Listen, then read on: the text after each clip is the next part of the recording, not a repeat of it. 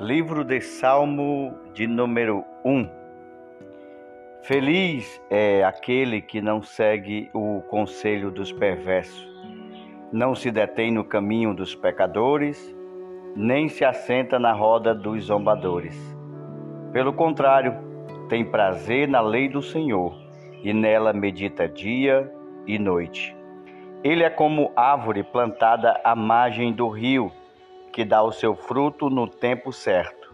As suas folhas nunca murcham e ele prospera em tudo que faz.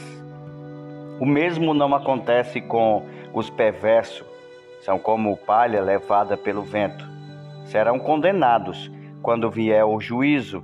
Os pecadores não terão lugar entre o justo, pois o Senhor guarda o caminho do justo, mas o caminho dos perversos levará à destruição.